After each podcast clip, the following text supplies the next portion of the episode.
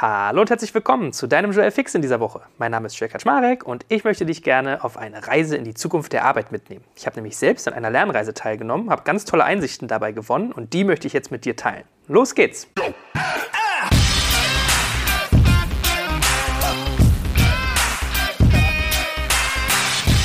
So, was muss man darunter verstehen, wenn ich sage, ich habe an einer Lernreise teilgenommen? Und zwar war vor kurzem in Deutschland, und zwar im Jahr 2018, wo dieser Podcast kommt, die Orgatech.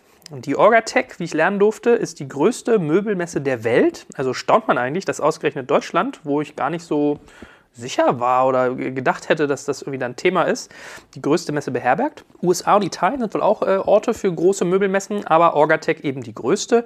Und ich war eingeladen von der Firma Vitra, die ihr aus meinem Podcast sicherlich auch schon kennt. Ich habe schon mal ein Produkt von denen besprochen, einen sehr, sehr guten Bürostuhl, den ich euch sehr ans Herz legen kann. Den werde ich heute bestimmt auch nochmal aufgreifen.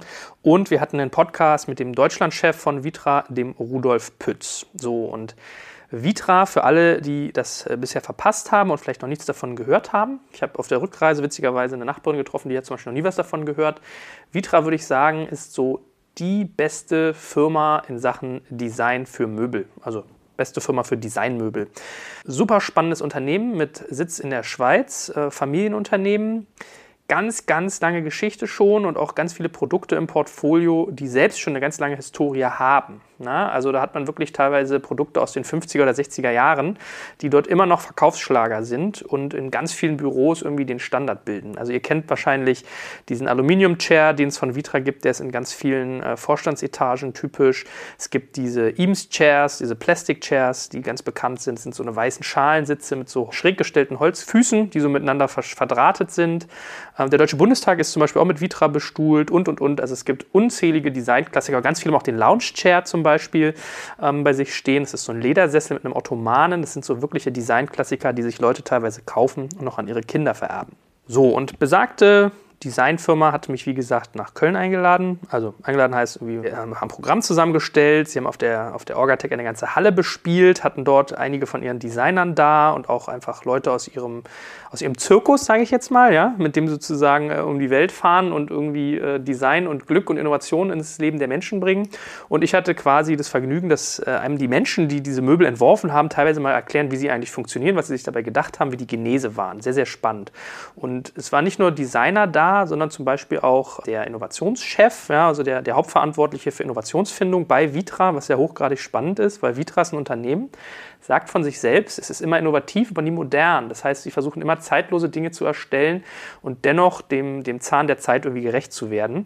Und wenn man, wie gesagt, Stühle verkauft, die 80 Jahre alt sind, ähm, macht man das offensichtlich ganz gut, dass man irgendwie Konzepte entdeckt, die in einer innovativen Weise funktionieren, aber halt nicht modern sind. So. Modern hieß in der Logik übrigens vergänglich. Also es ist irgendwie, es funktioniert gerade, aber nicht mehr im Morgen. Und das ist der Spagat, den man dort versucht zu, zu erschaffen eigentlich. So und ich kann euch ja mal am Anfang ein Stück weit erklären, wer so die Menschen waren, mit denen ich dort gesprochen habe, weil die werde ich, glaube ich, immer wieder zitieren im Laufe des Podcasts.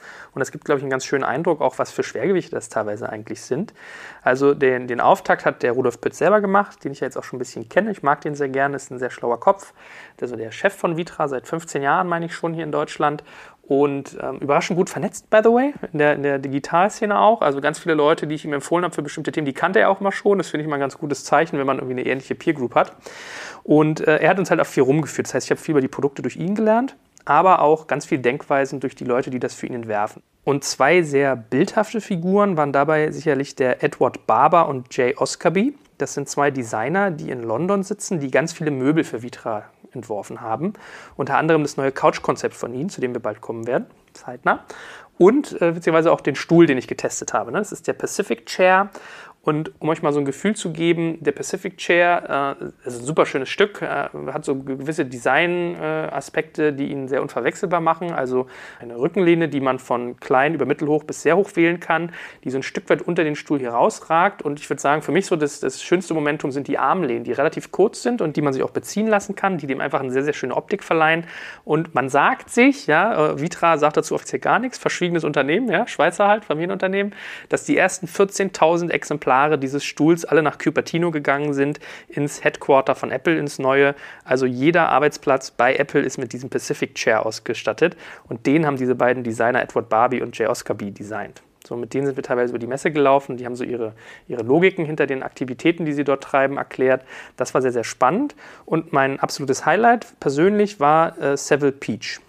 Das ist eine äh, Architektin aus der Türkei ursprünglich, die in ähm, England, eine, also auch in London in dem Fall, ein eigenes Architekturbüro, eine eigene Architekturagentur führt Ganz spannende Geschichte auch, studiert, wenn ich mich richtig entsinne, Studium abgebrochen, äh, das Thema gehabt, als Frau in dieser Domäne in England sich durchkämpfen zu müssen. Falls ihr die mal googeln wollt, ähm, schreibt sich Peach wie der Pfirsich, der Nachname und der ähm, Vorname kann man sich auch ganz lustig merken. Ich habe das eingetippt in mein Handy und hatte aus Seville hat er Devil gemacht, also wie Englisch Teufel, also Seville mit S, S-E-V-I-L, Seville Peach.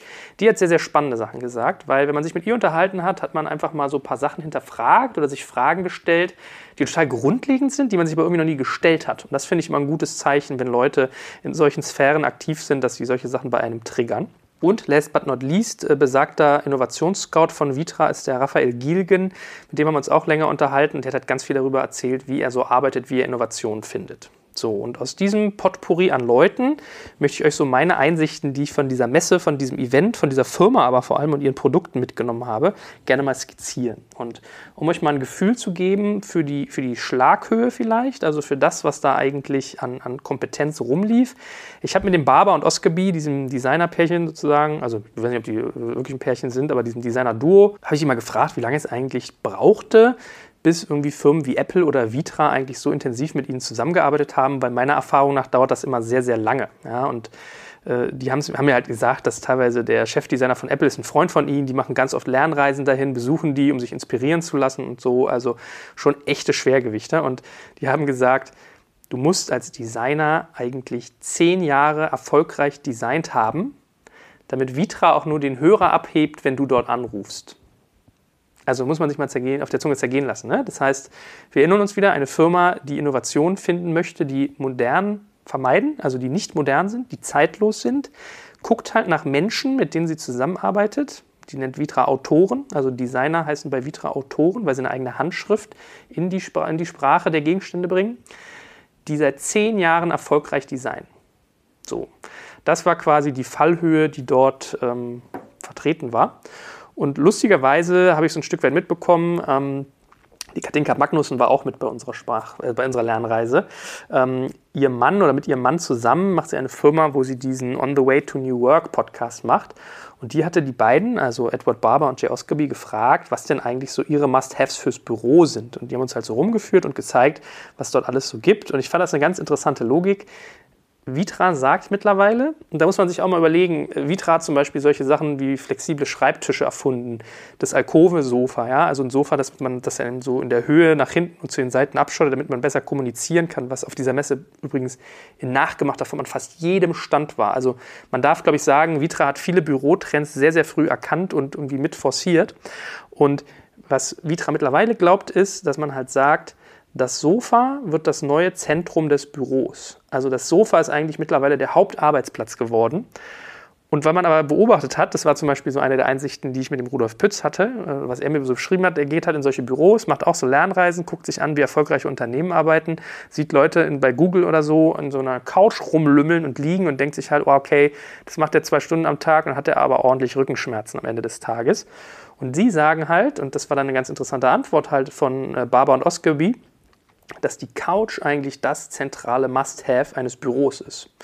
Was muss die können? Die muss sicherlich irgendwie eine, eine, gewisse Stimulanz in optischer Form haben. Also Vitra arbeitet zum Beispiel mit ähm, sogenannten Brückenfarben. Das finde ich ganz interessant. Das heißt, man muss sich das so vorstellen, man hat vielleicht einen Grundton, zum Beispiel einen Grünton oder einen Blauton, den man in unterschiedlichen Spielarten aber spielt. Und dann kann man einen Blauton zum Beispiel in den Grünton rüberheben, und dann bestimmte Elemente halt solche Brückenfarben als Hauptfarbe haben. Ja, das heißt, man hat meinetwegen ein Sofa in einem Blauton, pastellig, und hat dann aber zum Beispiel kleinere Lampen, die schon in so ein Grünpastell gehen und die passen wiederum zusammen mit den Bürostühlen, die vielleicht grün gewählt sind, aufgrund der CI des Unternehmens oder oder. Also das ist, wie da teilweise Design gemacht wird, super, super spannend.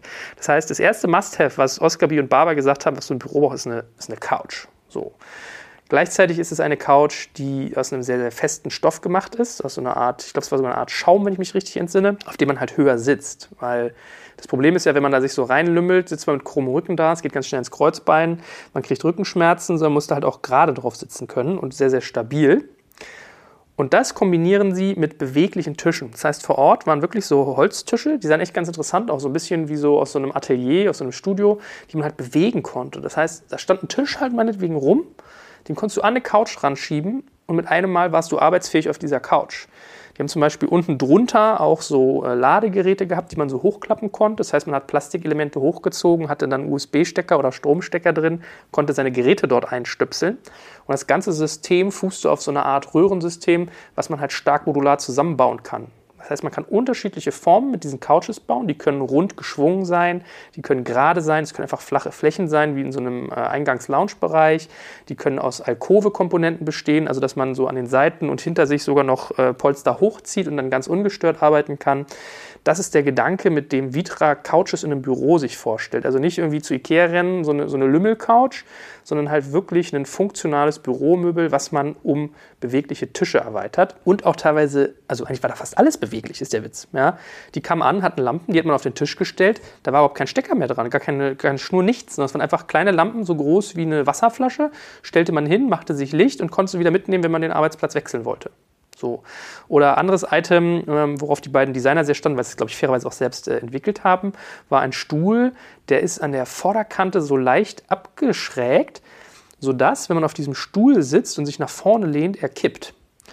Und da habe ich ihn gefragt, wie sie auf dieses Konzept gekommen sind. Er meinte, das haben sie sich aus der Schule von Kindern abgeschaut.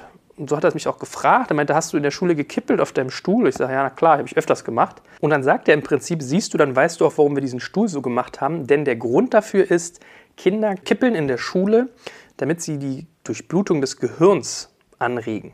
Das heißt, die Beine werden besser durchblutet, tragen dadurch sozusagen zur Blutzirkulation bei. Es kommt mehr Sauerstoff ins Gehirn, man kann sich besser konzentrieren.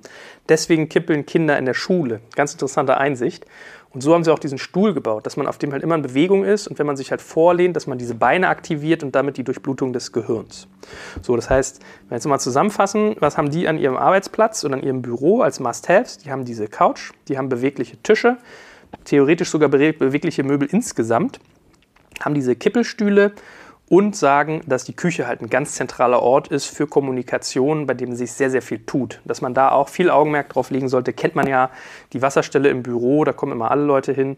Also das ist vielleicht manchmal ein ganz günstiger Ort, um sich zu platzieren, wenn man dann das Gespräch sucht. Ja? Also erster Punkt mal die Must-Haves fürs Büro und dass die Couch darin das Zukunftselement schlechthin wird und der Hauptarbeitsplatz fand ich super spannend und auch nachvollziehbar, ehrlich gesagt. Wobei man, glaube ich, auch sehen muss, dass es dann wahrscheinlich so gedacht ist, dass man nicht mehr so viel, so lange an einer Stelle sich befindet. Dieses Flexible, dieses Bewegliche führt halt dazu, dass man intensiv und flexibel arbeiten kann an vielen, vielen Orten, aber vielleicht auch nicht mehr so lange. Ja, man sagt ja auch, sitzen das neue Krebs etc. pp. Das heißt, darauf wird, glaube ich, schon Wert gelegt, dass man da irgendwie äh, nach Lösungen sucht, die dem gerecht werden. Zweiter Gedanke, wenn man jetzt mal über die Zukunft der Arbeit redet, ist vielleicht ein Stück weit das Thema, habe ich eigentlich noch einen eigenen Schreibtisch? Wir hatten bei dieser Lernreise einige Leute dabei, die halt auch im Bereich Coworking aktiv sind. Also wir sitzen mit Rent24 in einem Coworking Space, aber ich habe mich da gar nicht so aktiv eingebracht, sondern da war zum Beispiel auch der Ansgar Oberholz mit dabei, der Coworking seit sehr, sehr langer Zeit in Deutschland schon aktiv umsetzt. Und der hat zum Beispiel gespiegelt, dass ganz viele Leute diese Flexibilität von Coworking toll finden, keinen eigenen Schreibtisch mehr haben, sich das aber ein Stück weit zurückwünschen. So, und das wurde so ein bisschen eins der der Motti, ja, der, der, der zentralen Themen, was immer mal wieder aufkam im Gespräch mit diesen Designern und Experten. Was ist da eigentlich der Status quo? So, und die Seville Peach hat was ganz Interessantes dazu gesagt. Die hat halt gesagt, der Arbeitsplatz ist ein öffentlicher Ort. Muss man sich mal als ersten Gedanken auf der Zunge zeigen lassen. Der Arbeitsplatz ist ein öffentlicher Ort. Und dann war ihr Take, sozusagen ihr Punkt, warum, why the fuck, bringt man da private Dinge hin? Ja, also ihr Beispiel war, ähm, die eine Person pflastert den irgendwie mit Fotos von Hunden, stellt da irgendwelche äh, Welpenfiguren hin, hängt überall Poster hin, jemand anders bringt sich irgendwie George Clooney-Bilder mit. Und die hat das halt so ein Stück weit so verpackt, dass das eigentlich eine gewisse Asozialität gegenüber seinem Umfeld bedeutet. Also so ein Stück weit so ein, so ein Imperialismus im Büro. Ja? Ich bringe mein eigenes an einen fremden öffentlichen Ort und zwinge andere Menschen dazu, es zu konsumieren. Ich überspitze jetzt mal, wie, wie damals im Imperialismus, die armen Negerlein, denen bringen wir mal die Hochkultur.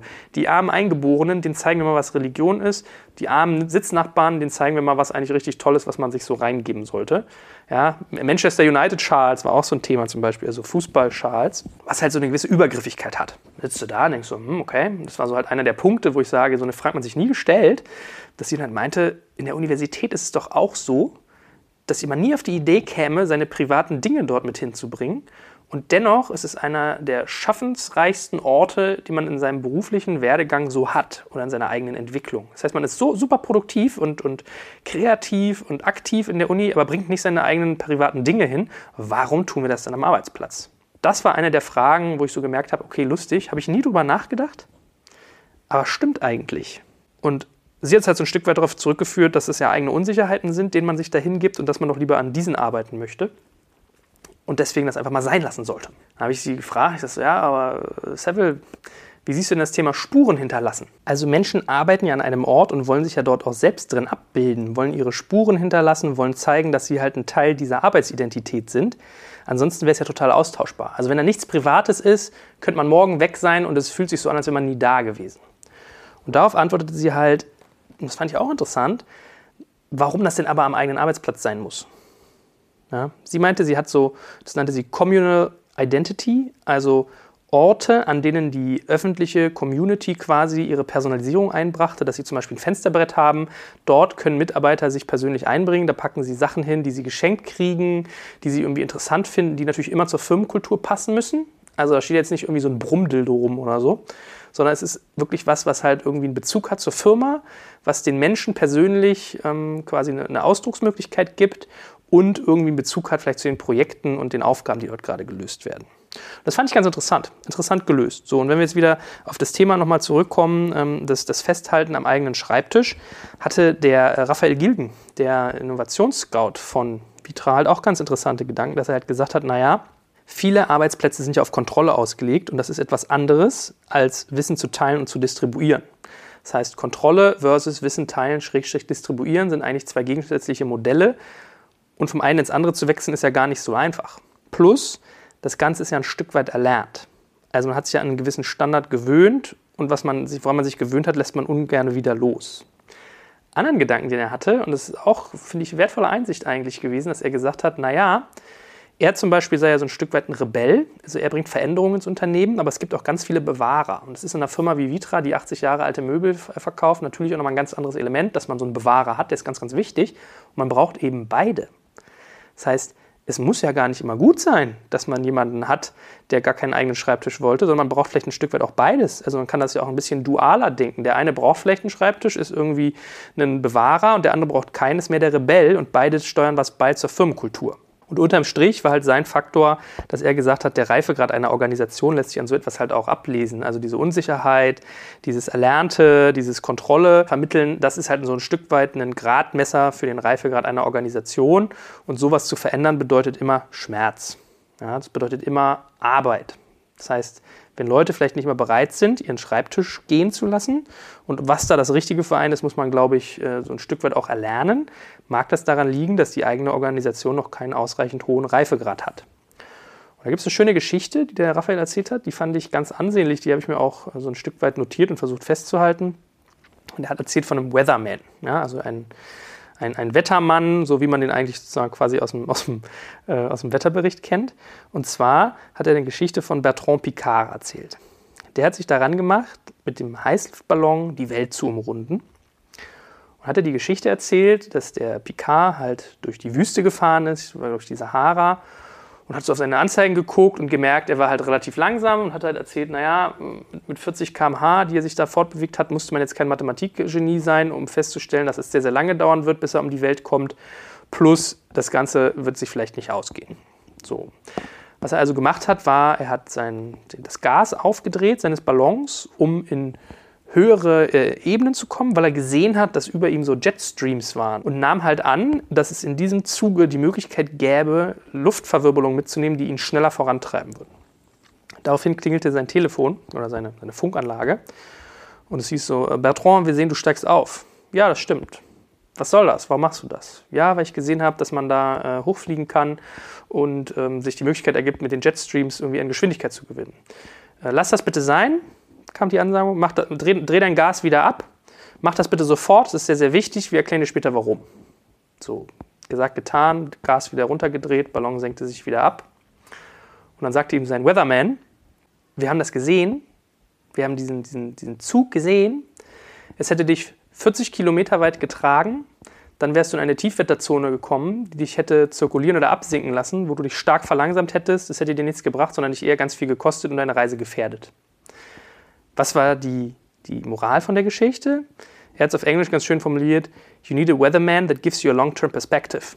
Also man braucht ein Stück weit manchmal im Leben so eine Art äh, Wetterexperten, der halt auch mal die langfristige Perspektive sieht. Das lässt sich aufs Büro sehr, sehr schön übertragen, ein Stück weit. Ja. Veränderung in so einer Bürokultur, sei es jetzt Arbeit, Einrichtung, whatever, ist immer schwer und ist immer unbequem. Sagen nur die wenigsten. Kriegt man auch nicht so mit bei anderen Leuten. Ne? Sieht ja immer von außen alles ganz schön aus.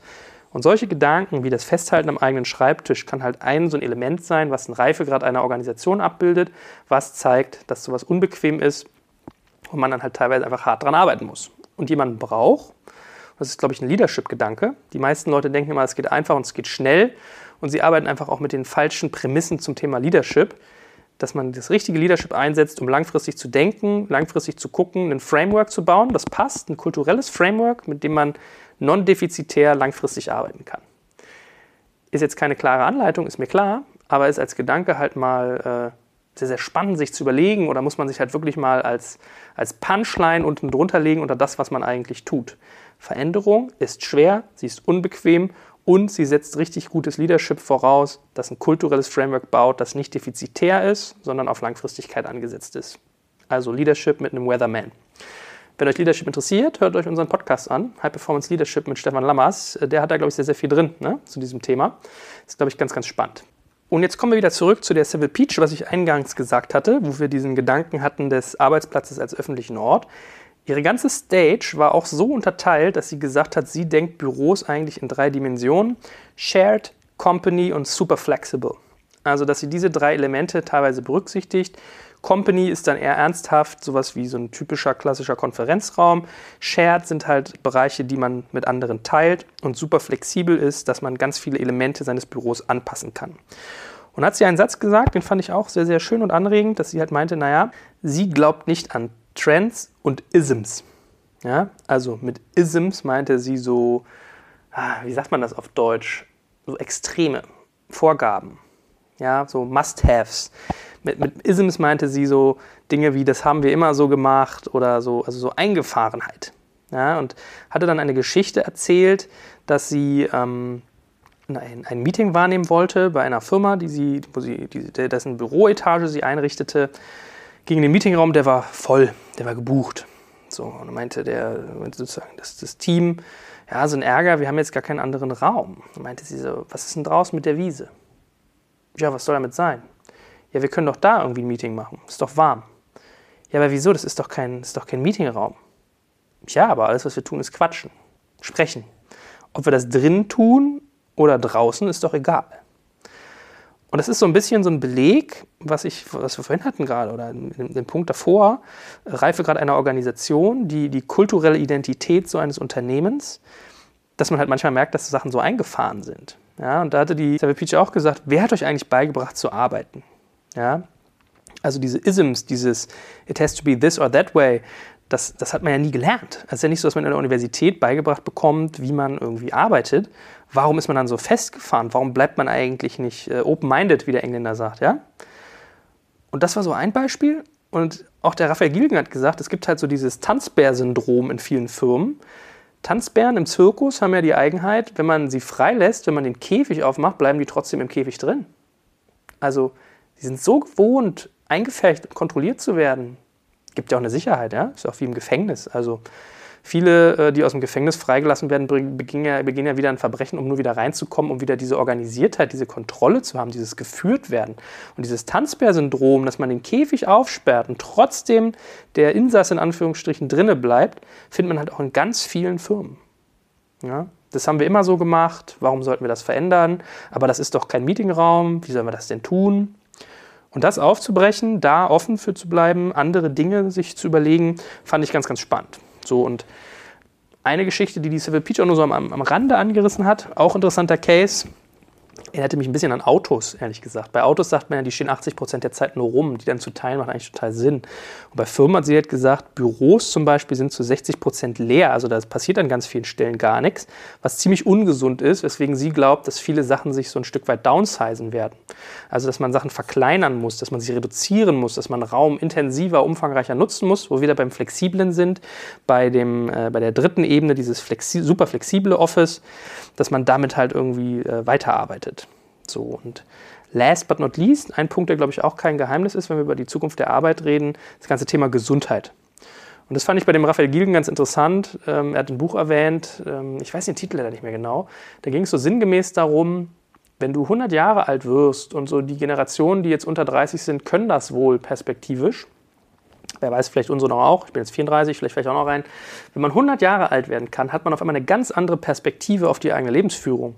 Wie würdest du damit dir umgehen? Was würdest du tun? Dann wird Gesundheit auf einmal eine Währung. Ja, dann gibt es so ein, er hat es so Well-Standard genannt. Ja, also wie, wie, gut es dir geht, wird dann ein, ein, eine Währung.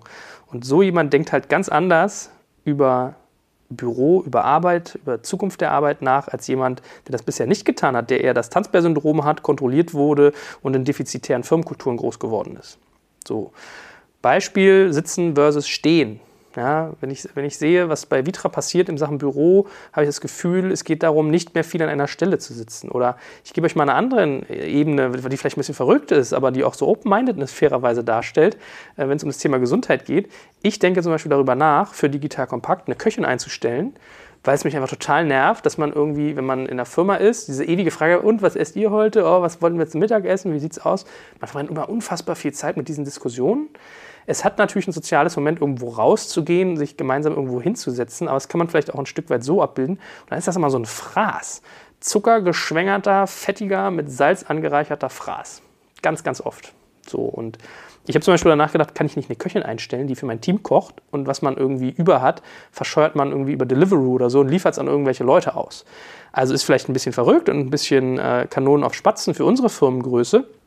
Aber wenn man zum Beispiel darüber nachdenkt, sich eine Küche mit mehreren Firmen zu teilen, hat man so einen Gesundheitsaspekt drin, hat so eine Open-Mindedness drin und einen ganz anderen Zugang zu einem Arbeitsthema. Es ist weg von Kantine, es ist auch weg von irgendwie, jeder isst sein eigenes oder man geht immer in irgendwelche Restaurants und isst Sachen, die nicht so gesund sind. Das waren so Ideen, die mir kamen, also eigentlich hatte ich sie fairerweise schon vorher, aber die vielleicht noch befördert wurden, wenn man sich damit mal auseinandersetzt, wie solche Top-Designer und Architekten und Innovationsforscher quasi die Zukunft der Arbeit betrachten. Ich hoffe, es hat euch ein bisschen Spaß gemacht und äh, vielleicht könnt ihr das ein oder andere auch mitnehmen. Lasst mich gerne wissen, schreibt mir fleißig zu solchen Sachen. Ansonsten freue ich mich schon auf unseren nächsten Joel Fix. Vielen Dank und bis dann.